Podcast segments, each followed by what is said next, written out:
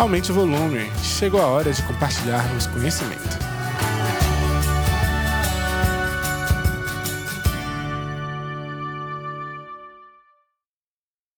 Olá, eu sou Candace, farmacêutica e professora na Unijorge. Hoje conversaremos um pouco sobre a profissão farmacêutica, o impacto dela na sociedade e um pouquinho sobre o curso de graduação. Bom, é inegável que o conhecimento do farmacêutico transforma o mundo. Um exemplo disso foi a aprovação do uso emergencial da vacina contra o coronavírus no Brasil. A classe farmacêutica esteve diretamente é, responsável, diretamente ligada a essa aprovação. Na equipe que analisou os resultados e tomou a decisão, tinham vários farmacêuticos. Entre eles, vale a pena destacar aqui a farmacêutica Meiruzi Freitas, ela é funcionária da Anvisa desde 2007 e assumiu esse posto de diretora em abril de 2020. Tá bom, mas o farmacêutico ele não está envolvido somente na aprovação da vacina. O farmacêutico ele está diretamente envolvido na pesquisa de novos medicamentos, na pesquisa de novas vacinas, na pesquisa de novos cosméticos. Ele vai atuar também na indústria, ele atua nessa questão de logística para suprir os serviços de saúde. Trabalha nas drogarias. E por falar em drogaria, gente, vale a pena destacar aqui que os farmacêuticos deram suporte ao funcionamento de mais de 90 mil farmácias no Brasil, mesmo durante o isolamento social. Eles estiveram lá trabalhando na linha de frente, acabaram realizando mais de um milhão de testes de Covid nas drogarias. Tá? Esse dado é, foi divulgado pelo Conselho Federal de Farmácia. Bom, além disso, eles vão atuar também nos laboratórios de análises clínicas, dando diagnósticos de diversas doenças, entre elas também a infecção pelo coronavírus. Ele vai trabalhar em hospitais, na assistência básica à saúde, na vigilância sanitária, na produção e análise da qualidade de alimentos Gente, é uma profissão apaixonante, bem como sua graduação.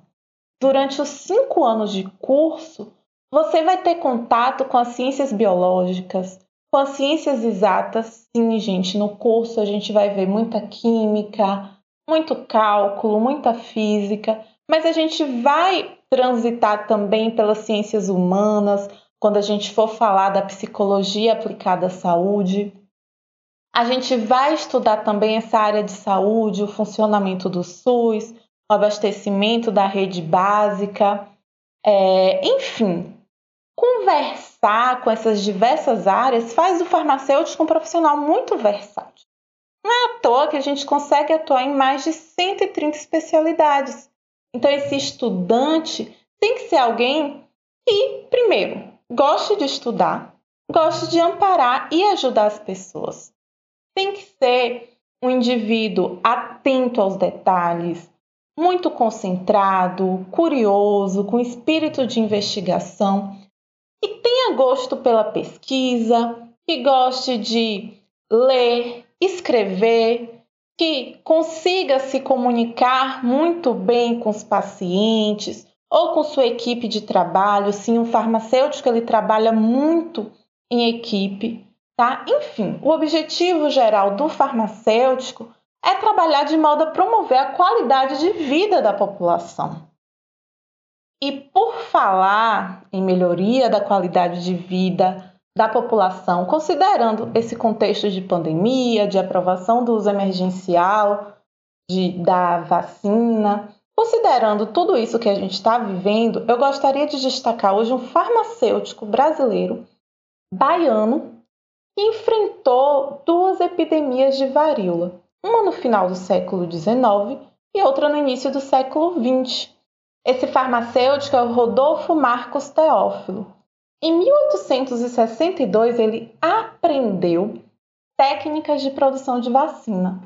Tá? E aí, em 1901, ele passou a imunizar a população no Ceará sem qualquer apoio do poder público. Ele contava apenas com a ajuda de sua esposa e de um auxiliar.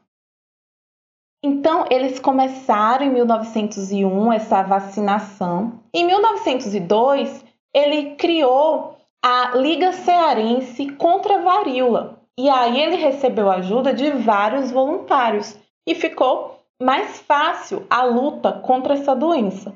Ele vacinou cerca de 2 mil pessoas em 1902. E nesse ano não foi registrado nenhum caso de varíola na capital cearense.